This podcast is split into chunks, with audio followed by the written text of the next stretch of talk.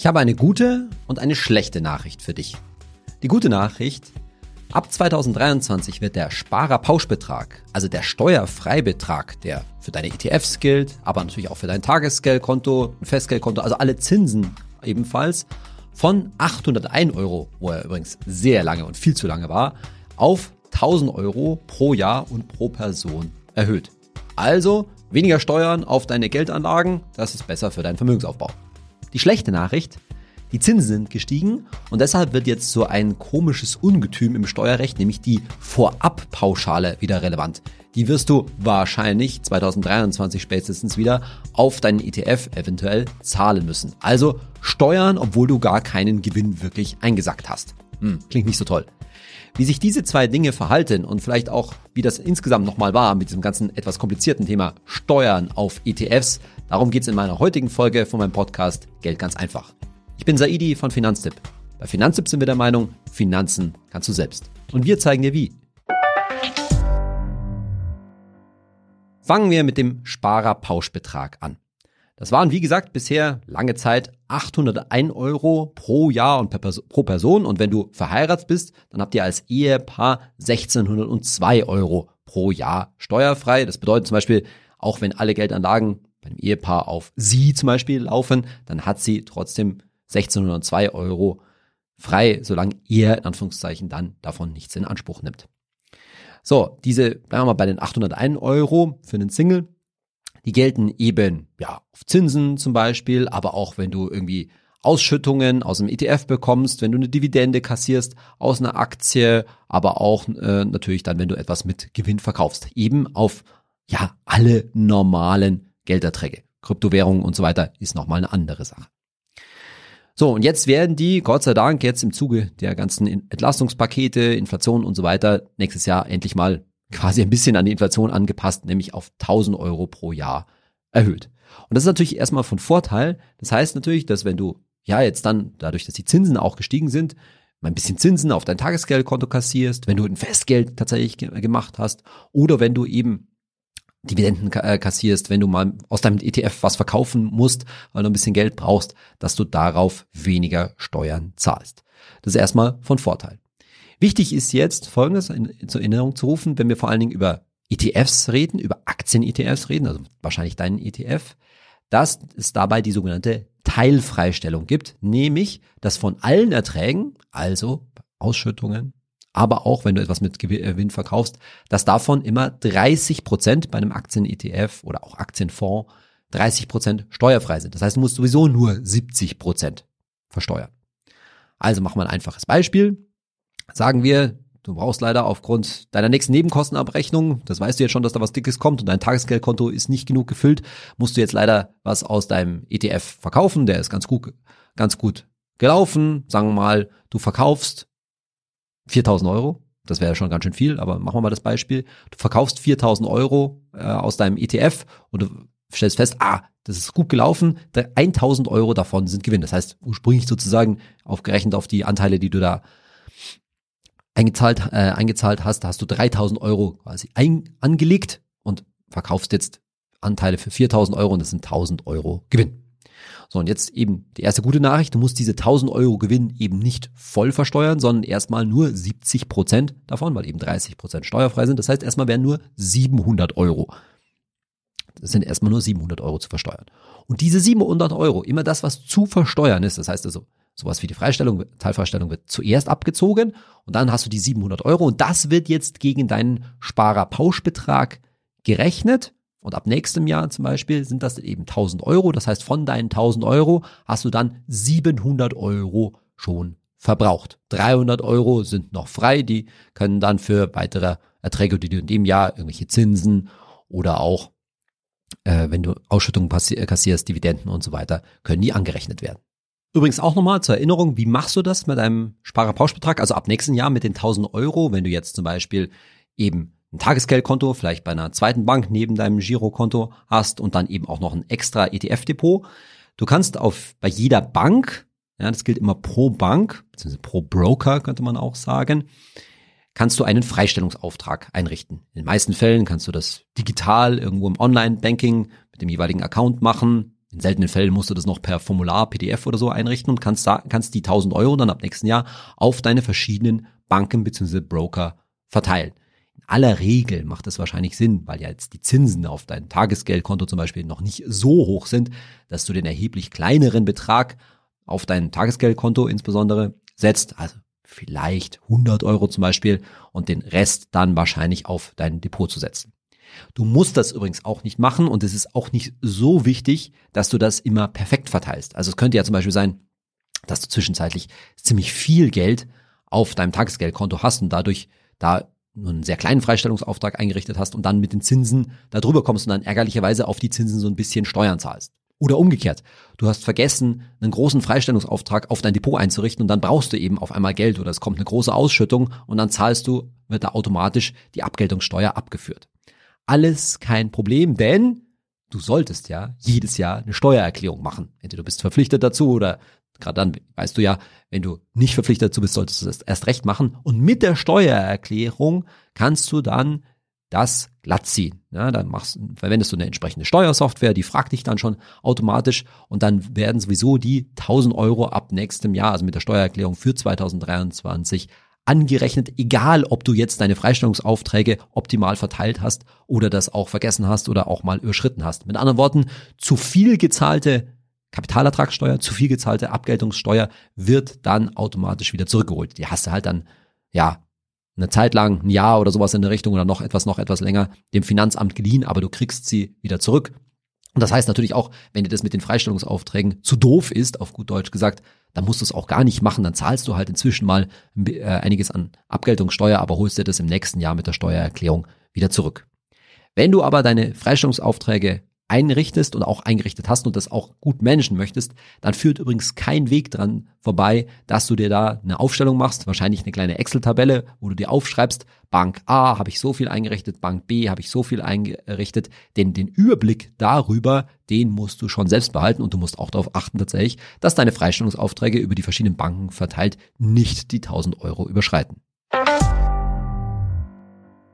So, das waren also die guten Neuigkeiten zum Sparerpauschbetrag. Da sind 200 Euro oder genauer gesagt 199 Euro jetzt pro Jahr mehr steuerfrei. Wir gucken uns gleich noch an, was das jetzt eigentlich langfristig ausmacht, wenn man jetzt, das rechnet ah ja, dass da jedes Jahr ein bisschen mehr steuerfrei ist. Aber kommen wir erstmal zu dem zweiten der schlechten Neuigkeit, nämlich diesem Steuerungetüm namens Vorabpauschale, wo immer, ehrlich gesagt, keiner so richtig weiß, was das eigentlich ist. Was soll diese Vorabpauschale eigentlich? Naja, wenn du einen thesaurierenden ETF hast, also einen wiederanlegenden, dann, naja, passiert da erstmal nicht viel, außer du verkaufst eben was aus dem ETF, dann musst du das natürlich versteuern, aber solange du das nicht machst, dein ETF-Sparplan weiter fleißig läuft, dann wird das Ding immer mehr und macht langfristig ja auch Gewinne und die Gewinne musst du natürlich, solange du nichts machst, auch nicht versteuern. Das ist auch ganz schön, denn dadurch schiebst du die Steuer bei Verkauf immer weiter hinten raus. Und es ist natürlich besser, das Geld, die Steuer, erstmal bei dir zu behalten, als sie frühzeitig dem Finanzamt zu geben. Denn irgendwann musst du wahrscheinlich auf einen Großteil des Geldes sowieso Steuer bezahlen, nämlich dann, wenn du das Geld natürlich verwendest. Insbesondere vielleicht erst in vielen Jahrzehnten, nämlich im Alter, dann in der Rente. Da wirst du dann wahrscheinlich was draus verkaufen müssen und zahlst dann sicherlich auch Steuern drauf. Aber es ist natürlich nochmal, es ist besser, die Steuer erstmal bei dir zu behalten, als sie gleich im Finanzamt zu, äh, zu zahlen. Eine Steuer, 100 Euro Steuer, die du erst mit zum Beispiel 70 zahlst, anstatt jetzt mit meinetwegen 35, naja, die können halt nochmal 35 Jahre die 100 Euro bei dir im Depot liegen und Gewinn machen, Zinseszinseffekt verursachen. Sehr schön.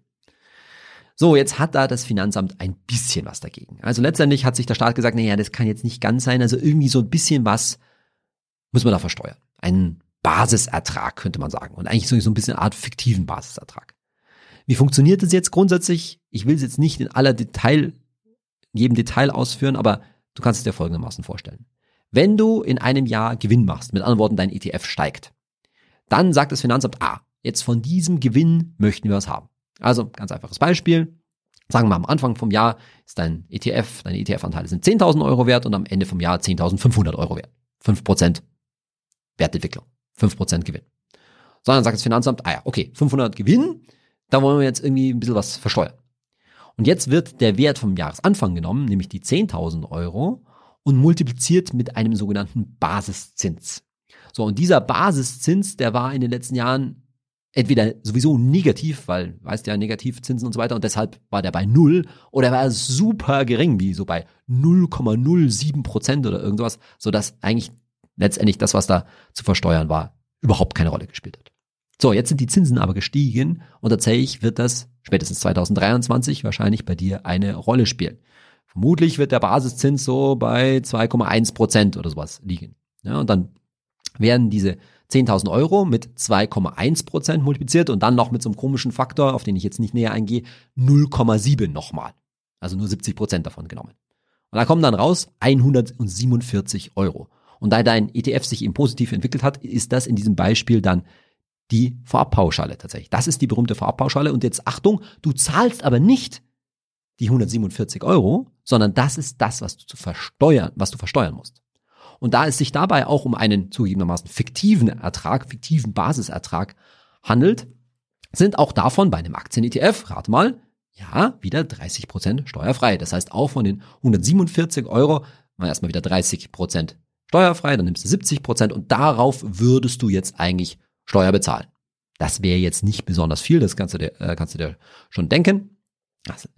Und die paar Euro kannst du natürlich über einen Freistellungsauftrag problemlos abfangen. Also ja, auch auf die Vorabpauschale, da gilt natürlich dein erhöhter Sparerpauschbetrag von 1000 Euro. Das heißt, es ist kein Problem, da die, so eine Vorabpauschale dann eben, ja, mit ein bisschen Freistellungsauftrag abzufangen. Und wenn du eh den größten Teil deines Sparerpauschbetrags von 1000 Euro auf dein Depot setzt, bei deinem Broker hast, dann wirst du auf eine Vorabpauschale in aller Regel auch keine Steuern bezahlen. Bedeutet also jetzt praktisch gesehen, diese Vorabpauschale ist kein Stress für dich. Entweder du denkst eh dran, einen Freistellungsauftrag auf dein Depot zu setzen, dann wird der in aller Regel das verhindern, dass da Steuern anfallen, obwohl du ja gar nichts gemacht hast, obwohl du nichts verkauft hast, obwohl du keine Ausschüttungen bekommen hast. Oder ja, du hast halt keinen Freistellungsauftrag erteilt, aber dann machst du bitteschön ja sowieso im nächsten Jahr deine Steuererklärung. Dann werden natürlich auch in Anführungszeichen zu viel gezahlte Steuern, die durch die Verabpauschale an, anfallen, wieder zurückgeholt. Das geht also ebenfalls über die Steuererklärung, weil dann eben ab nächstem Jahr, ab nächstem Steuerjahr die 1000 Euro da angerechnet werden. Also mach dir deshalb jetzt keinen großen Kopf. Es ist ein ziemlich kompliziertes System, aber solange du jetzt keine Millionen schon, herzlichen Glückwunsch, auf, wenn, wenn du es doch hast, solange du noch keine Millionen auf dem ETF-Depot hast, wird da, wird da keine Steuer sozusagen anfallen. Was wir uns jetzt angeschaut haben, ist, was heißt denn das jetzt eigentlich für diverse Steuertaktiken? Da hatten wir schon mal eine Podcast-Folge dazu gemacht. Denn natürlich kann man jetzt versuchen, damit ein bisschen Steuern zu sparen. Grundsätzlich, ich will nochmal in Erinnerung rufen, Erinnerung rufen, kannst du mehr oder weniger zwei Methoden anwenden. Die eine Methode ist, dass du statt einem tesorierenden ETF doch einen ausschüttenden ETF nimmst, der dann halt regelmäßig, einmal im Jahr oder auch quartalsweise, da unterscheiden sich die ETFs, Ausschüttungen vornimmt. Und diese Ausschüttungen, solange sie eben dann ab nächstem Jahr unter die 1000 Euro, dieses Jahr noch unter die 801 Euro fallen, sind dann ja erstmal steuerfrei. Und der Witz ist jetzt natürlich, wenn du so eine Ausschüttung, sagen wir mal, ich sage jetzt was einfach, du kassierst eine Ausschüttung von 200 Euro, die bekommst du aufs Verrechnungskonto von deinem Depot, die wären jetzt eigentlich zu versteuern, aber du hast einen Freistellungsauftrag eingerichtet und dann sind sie steuerfrei. Und jetzt kannst du diese 200 Euro natürlich wieder anlegen, hast hoffentlich ein günstiges Depot, das kostet dich nichts oder vielleicht ein Euro, vielleicht ein Euro, legst die 200 Euro, kaufst davon wieder ETF-Anteile oder erhöhst schlichtweg einfach auch deinen ETF-Sparplan um den entsprechenden Betrag und dann fließen diese 200 Euro wieder in dein ETF rein und sind sozusagen forever steuerfrei. Warum? Weil sie bereits versteuert worden sind. Und wenn du sie dann wieder anlegst, ist, gilt so, als ob es einfach schlichtweg dein eigenes äh, Geld ist. Das kann letztendlich nachhinein praktisch keiner wirklich nachvollziehen, ob jetzt die 200 Euro ursprünglich aus einer Ausschüttung stammen oder ob die nicht irgendwie einfach von deinem Girokonto, von deinem Einkommen zum Beispiel gekommen, gekommen sind und wirklich in dem Sinne wirklich dein eigenes Geld sind. Und das Schöne ist natürlich, wenn du genau diese 200 Euro irgendwann mal Jahrzehnte später im Alter dann brauchst, abhebst oder vielmehr verkaufst, dann sind sie auch wieder steuerfrei obwohl sie ja ursprünglich einfach nur Ausschüttungen und damit letztendlich Dividenden aus den Aktien in deinem ETF waren. Das ist also eine ganz coole Methode. Und das kann man auch machen, dass du erstmal einen Ausschütter am Anfang tatsächlich besparst, musst dich natürlich dann immer drum kümmern, die Ausschüttungen immer wieder anzulegen. Und das lohnt sich eben nur, wenn du auch ein günstiges Depot bei einem der entsprechenden Neo-Broker hast. Wenn du dich fragst, wo geht das äh, günstig, die entsprechenden Depotempfehlungen findest du natürlich in dem Link unten in den Show Notes. Aber natürlich ganz wichtig, nicht vergessen, diese Ausschüttungen wieder anzulegen, denn das haben wir bei Finanztipp auch aus, ausgerechnet. Wenn man jetzt diese Ausschüttungen irgendwie anfängt, ja, hm, sich davon was Nettes zu gönnen, also mit Antworten das Geld auszugeben, anders gesagt, ist halt nicht wieder anzulegen, dann machst du natürlich, liegst du gegenüber jemanden, der das schon konsequent macht, im Alter deutlich, deutlich weit hinten. Das macht dann, ja, je nachdem wie hoch der Anlagebetrag ist, aber macht sicherlich mehrere 10.000 Euro aus. Die andere Steuersparmethode geht mit einem tesorierenden ETF. Geht auch mit einem ausschüttenden ETF, aber da eignet sich ein tesorierender besser. Nämlich, dass du, und das wird jetzt schon relevant, jetzt mehr oder weniger kurz vor Jahresende, also gegen Jahresende, Anteile mit Gewinn verkaufst. Und das ist jetzt natürlich nicht ganz so einfach für dich zu machen. Insbesondere jetzt nicht in einem Börsenjahr, wo wahrscheinlich dein ETF, sagen wir mal vorsichtig, ein bisschen gefallen ist. Wie stark, das hängt natürlich davon ab, wann du gekauft hast, wie dein Sparplan gelaufen ist und so weiter und vor allen Dingen auch, wie sich die letzten Monate dieses Jahres natürlich noch entwickeln. Aber es kann durchaus sein, vor allen Dingen, wenn du schon vor längerer Zeit mit dem ETF investieren begonnen hast, dass die ersten Anteile, die du vor, ich sag jetzt irgendwas, zwei, drei, vier Jahren mal gekauft hast, natürlich deutlich im Plus sind. Denn hier gilt die sogenannte FIFO-Methode. Was ist denn das jetzt wieder? Naja, eigentlich ist es nicht so schwierig. Wenn du jetzt Sagen wir mal, du hast ein paar tausend Euro in deinem ETF angelegt und du verkaufst jetzt, ich sag jetzt was, tausend Euro, dann sind das die allerersten Anteile, die du jemals gekauft hast, vor zum Beispiel zwei, drei, vier Jahren.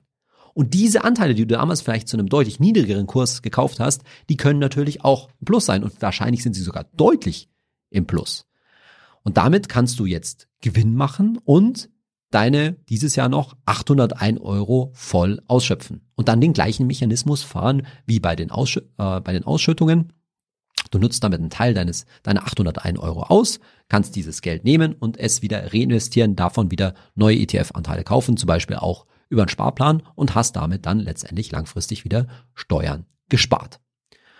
So, diese Methode kann man betreiben. Das ist immer gar nicht so leicht, das auszurechnen. Da musst du auch letztendlich in deine Kaufabrechnungen schauen, zu welchem Kurs hast du denn damals gekauft. Und dann kann man sich ein beliebig kompliziertes Excel letztendlich bauen. Man kann es auch ein bisschen pragmatisch machen, zu sagen, ah ja, ich verkaufe jetzt mal. Es kostet ja auch hoffentlich bei deinem Broker nicht viel, entweder gar nichts oder nur einen Euro. Und dann schaust du mal, was auf der Abrechnung steht, wie viel da jetzt letztendlich zu versteuern waren und dann stellst du fest, ah ja, jetzt habe ich immer noch, ich sage jetzt was, 300 Euro von meinen 801 Euro frei und dann kann ich vielleicht nochmal was, bisschen was verkaufen und so ein bisschen rumspielen an der ganzen Geschichte. Viel Spaß, das ist dann so eine Arbeit für äh, die Wintertage, wenn man im Winter nichts zu, zu tun hat. Ich will es aber kurz abkürzen. Dieses Spielchen würde ich aber an deiner Stelle, und wir sind ja hier beim Podcast Geld ganz einfach, definitiv nicht übertreiben. Das ist so ein kleiner Steuerspartrick, da spricht auch nichts dagegen, aber es macht am Ende auch nicht so wahnsinnig äh, viel aus. Wenn du da dich umtun willst, dann darfst du das äh, gerne machen, aber übertreib's auch nicht. Das muss man auch ganz klar sagen. Nicht, dass du am Ende dann über deine 801 Euro hinausschießt. Auch das ist jetzt nicht so dramatisch. Wenn du ein bisschen Steuer zu viel zahlst, dann hast du, wie wir vorhin schon gehört haben, Steuer gezahlt, die du irgendwann mal, aber halt eben erst wahrscheinlich in Jahrzehnten sowieso zahlen würdest. Jetzt wiegel ich ja hier schon die ganze Zeit so ein bisschen ab eigentlich ist vielleicht bei dir der Impuls da, oh, Steuern sparen ist total wichtig. Ich will dann dem Staat nichts und dem Finanzamt nichts schenken. Und das sind doch eigentlich alles super Tipps. Saidi, sag mir doch mal, wie ich das ganz genau mache, damit ich jetzt dieses Jahr meine 801 Euro und nächstes Jahr meine 1000 Euro optimal ausnutze. Warum ich hier so abwiegel, hat folgenden Grund, dass es halt am Ende nicht so wahnsinnig viel bringt. Wir haben das bei Finanztipp mal in einem ziemlich dicken Excel, Excel ausgerechnet auf 35 Jahre. Das heißt, wir haben diese verschiedenen Steuersparstrategien mal gegeneinander laufen zu, äh, lassen. Ich verlinke dir auch die entsprechenden Videos unten in den Show Notes, wenn du das genauer anschauen möchtest. Und das Ergebnis ist eigentlich folgendes. Ja, natürlich kannst du damit schon Steuern sparen, aber es macht auf 35 Jahre einfach auch nicht so den Riesenunterschied. Das denkt man irgendwie. Ja, ich will doch da jetzt keine 200 Euro oder sowas in Richtung dem Staat so schenken. Der Witz ist so ein bisschen, erstens musst du die 200 Euro an Steuern, wie gesagt, später im Alter sowieso irgendwann zahlen. Das haben wir jetzt schon öfter gehört. Und wenn du die Steuer jetzt nicht zahlst, naja, dann hast du einen höheren Zinseszinseffekt, baust mehr Vermögen auf. Das ist natürlich gut, musst aber leider auf dieses höhere Vermögen im Alter dann auch mehr Steuern bezahlen. Und deswegen ist der Effekt nicht so, nicht so groß.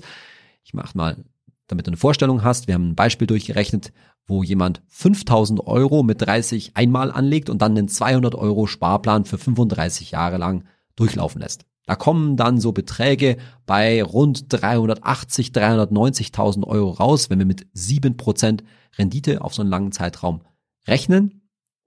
Der Punkt ist jetzt dann, wenn man jetzt diese verschiedenen Steuersparstrategien äh, anwendet, dann liegen die Unterschiede zwischen die Vorteile sozusagen so bei rund Größenordnung 2000, vielleicht 3000 Euro.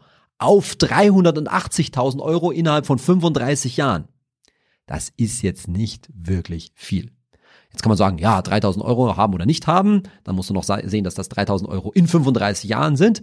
Wenn wir jetzt mal wieder normale Inflationsraten unterstellen von zwei Prozent langfristig, das kennst du vielleicht auch schon, dann sind diese 3000 Euro eigentlich nur noch grob die Hälfte, 1500 Euro wert und bei einer höheren Inflation noch weniger. Also will sagen, musst du dir diesen ganzen Stress antun? Nein, musst du nicht. Wenn du es im Sinne von Geld ganz einfach beim einfachen Prinzip eines thesaurierenden ETFs belassen willst, den du deinen Sparplan reinhaust, wo du einfach nichts machst, aber so richtig nichts machst. Entweder du setzt da zum Beispiel 900 Euro von deinem Freistellungsauftrag drauf oder noch einfacher, du machst sowieso jedes Jahr deine Steuererklärung per Steuersoftware, dann wird automatisch dein Sparerpauschbetrag darauf angewendet, dann zahlst du auch nicht zu viel Steuern, dann liegst du da, wie gesagt, nach 35 Jahren vielleicht 2000 oder 3000 Euro nominal, also wirklich im Depotwert netto dann nach Steuern im Nachteil. Das macht jetzt nicht den riesigen Unterschied. Und dann kannst du quasi die Arbeitszeit jetzt irgendwie Wintertage mit Steueroptimierung zu verbringen auch dagegen rechnen. Aber wenn du daran Spaß hast und es sich auch rundherum lohnt, wenn du dich damit ein bisschen auskennst, ein bisschen Excel betreiben möchtest und vor allen Dingen nochmal ein günstiges Depot hast und nicht dauernd irgendwie 10 Euro für hin,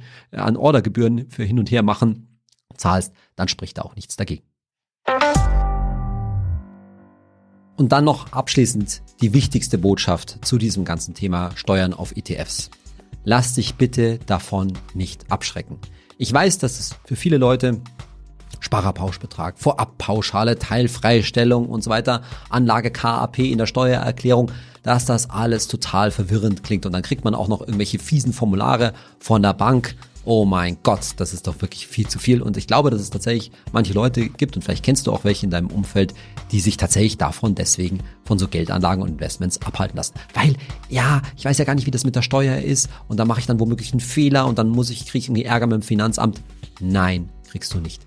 Selbst wenn du dich um gar nichts kümmerst, dann wird halt zu gegebener Zeit, solange du bei einem ja, Anbieter in Deutschland bist, sozusagen dein Depot in Deutschland liegt, wird die Abgeltungssteuer automatisch abgeführt. Du musst dich um nichts kümmern und ja, um eine Steuererklärung, ja, da solltest du dich halt schon kümmern, aber das ist ja Gott sei Dank mit irgendeiner der guten Steuersoftwares, die wir bei Finanztipp empfehlen, die ich auch unten in, der Steu in, der, in den Show Notes verlinke, überhaupt kein Problem mehr und dann holst du dir die Steuer easy auch wieder zurück.